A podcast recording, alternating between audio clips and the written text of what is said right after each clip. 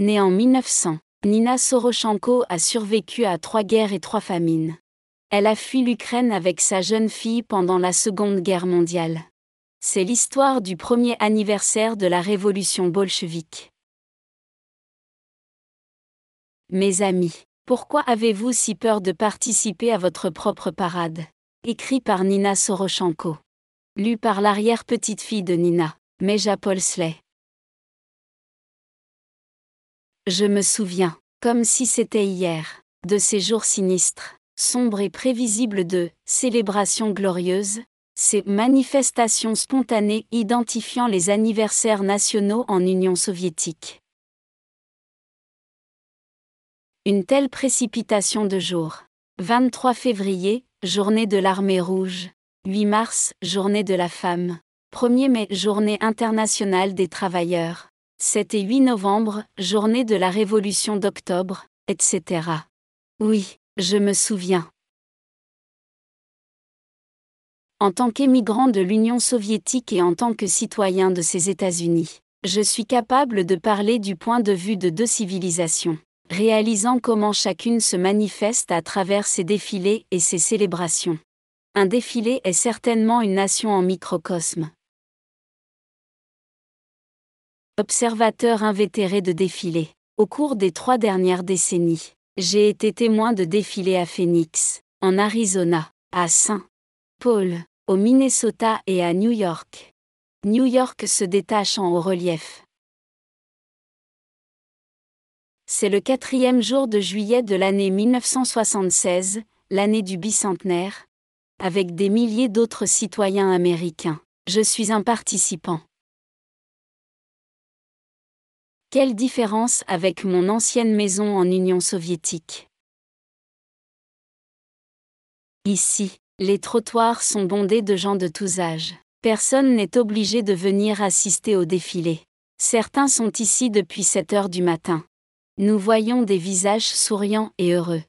Nous entendons des rires sincères, des cris insouciants, des salutations joyeuses. Les vendeurs passent également une bonne journée, les hot dogs, les bretzels et les châtaignes maintiennent à peine les foules affamées. Les enfants adorent la barbe à papa et la crème glacée, tout comme leurs parents.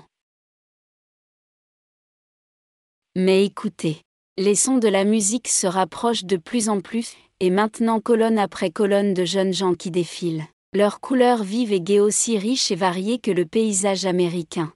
Écoutez le martèlement de milliers de pieds. Leurs mouvements rythmiques. Regardez la danse des petites filles agitant leurs matraques.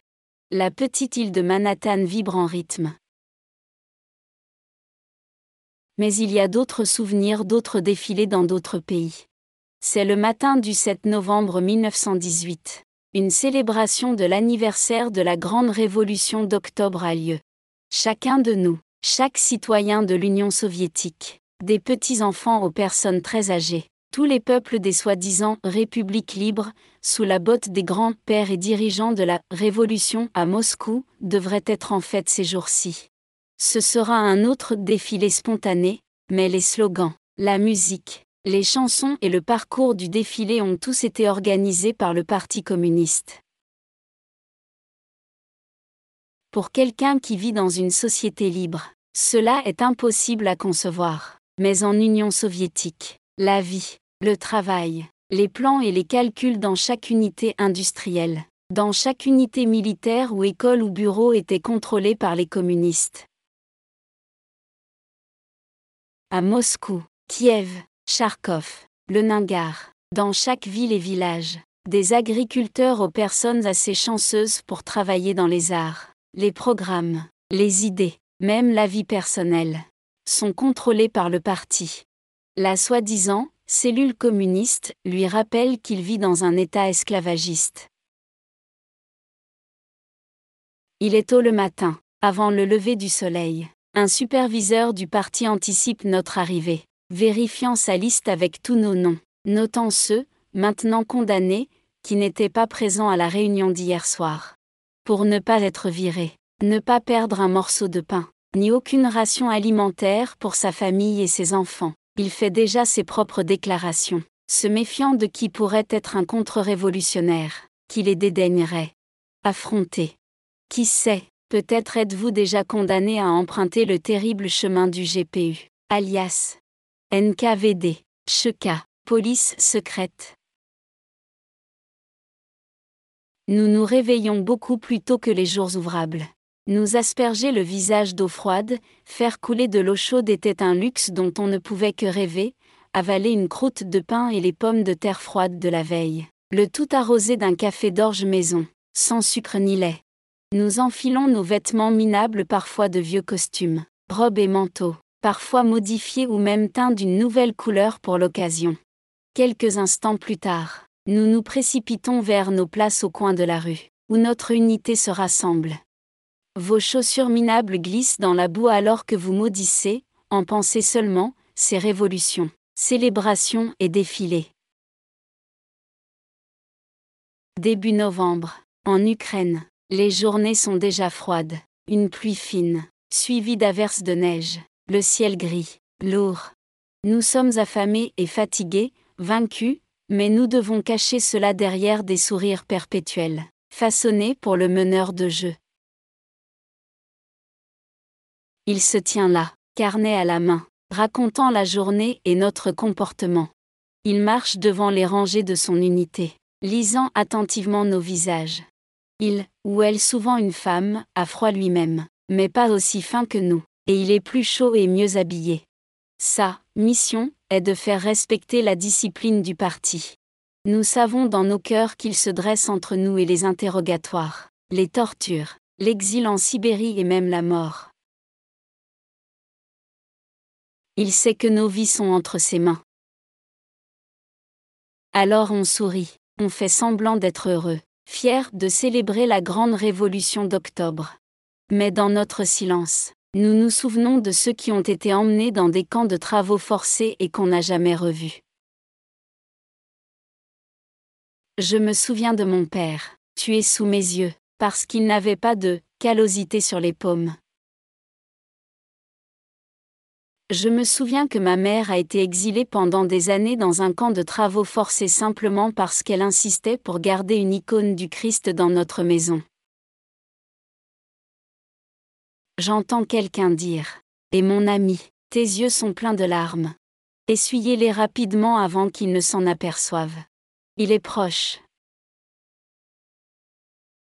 Nous restons donc debout, heure après heure, à attendre nos commandes pour tuer le temps, pour vous remonter le moral ou remonter le moral de votre ami. Si vous êtes une personne qui a le sens de l'humour, si l'homme du Comcel n'est pas à proximité, si vous êtes sûr que votre voisin proche n'est pas un agent de la police secrète de la Tchéka, ils sont éparpillés un peu partout, vous chuchotez quelque chose de drôle à votre ami, toujours attentif à ne pas mentionner les noms de nos grands leaders.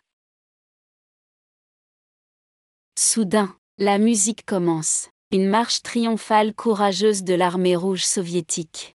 La mélodie et les paroles sont toutes approuvées par le parti. Notre colonne commence à bouger. Au début les pas sont normaux. Voire lents. Pas à pas, les autres colonnes se déplacent plus rapidement et il y a une certaine confusion. Les marches s'étirent de plus en plus longtemps et de plus en plus vite, piétinant déjà la boue éclaboussant les flaques et les pavés. Les gens sont essoufflés, surtout les vieux et les malades, suffocants, transpirant de froid. Mais tu ne cèdes pas, tu continues dans cette horrible course. Le chef de colonne court le premier, regardant à chaque seconde par-dessus son épaule son parti. Comme nous galopons bien, il sourit, il sait que si son peuple ne court pas dans un style organisé, ne tourne pas la tête, ne sourit pas là où les pères, nos grands dirigeants, saluent les colonnes des heureux citoyens soviétiques, qu'ils seront punis ou licenciés ou mettre une liste spéciale. Nous courons devant, les sourires plus brillants, les slogans plus forts. Nous nous approchons de l'arène des dignitaires du Parti communiste et nous nous redressons élargissant nos sourires à ces hommes d'État suprême, à ces pères aimants, à ces hommes du parti, membres du Polybureau. Le chef de colonne voit qu'ils sont heureux, une telle manifestation spontanée d'amour et d'affection pour la mère Russie. son emploi est sûr, du moins pour l'instant. Nous sommes enfin arrivés au terme de notre parcours, devant la Grand Place, et les sourires disparaissent de nos visages hagards. Nous sommes fatigués, froids, épuisés, mais bientôt débarrassés du parti, du polybureau, du chef de colonne et de tous les coquins, ne serait-ce que pour un court instant. C'est le crépuscule. Les lumières de la place du village s'allument. Nous sommes autorisés à retourner chez nous, dans notre intimité. Nous sommes humiliés, insultés et écrasés. Méprisant les communistes, nous traînons nos os chez nous, étouffés par la colère. Mais il y a plus. Nous sommes obligés d'assister à cette réunion du soir de notre unité de travail. Nous serons instruits des principes du marxisme, du léninisme, du stalinisme, par un conférencier invité, un haut responsable du parti de Moscou, ici pour nous éclairer. Mon Dieu, encore et encore. Nous devons écouter ces révélations.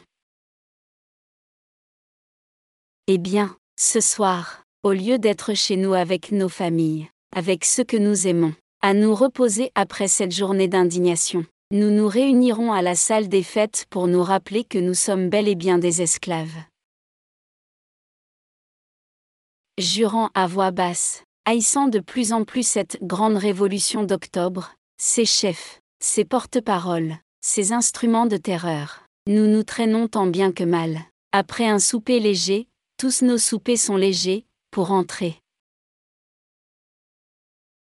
Nous entrons et entendons le parti band jouer le international. Nous enlevons nos capes et nos écharpes et chantons notre hymne, cette chanson aux paysans et aux ouvriers. Il n'y a pas d'autre chant ou musique que le parioc, phrasé des pères de Staline les dirigeants bien-aimés du peuple. Il n'y a pas de sourire sincère, pas de rire spontané, pas de danse, pas de joie. Il n'y a pas de rafraîchissement, pas de caviar et de vodka, seulement l'odeur de la sueur et de la laine grossière et mouillée, la puanteur du désespoir. J'ai remarqué que mon voisin, un homme gentil qui travaillait dans notre collège, chantait l'hymne international avec une expression si glorieuse et patriotique sur son visage, l'air extrêmement heureux. Je le connaissais bien, il était très critique de toutes les horreurs du régime soviétique. C'était un homme grand, il avait une bonne voix de basse profonde. Mais debout à côté de lui, je ne pouvais même pas entendre un de ses murmures. Il ouvrait et fermait la bouche au rythme de la mélodie et des paroles de l'international mais il n'a jamais chanté. Il faisait seulement semblant, regardant joyeusement le partiman qui se tenait sur le côté de la plateforme et regardait et regardait, essayant de ne pas oublier qui ne chantait pas ou qui chantait avec une expression mélancolique. Mon voisin n'avait jamais été sur la liste des ennemis du parti. C'est la première fois que j'ai réalisé la différence entre la perception et la tromperie. Ce sont mes souvenirs en URSS. Mais, en 1936, ce cours quant aux célébrations de ces grands jours changea brusquement,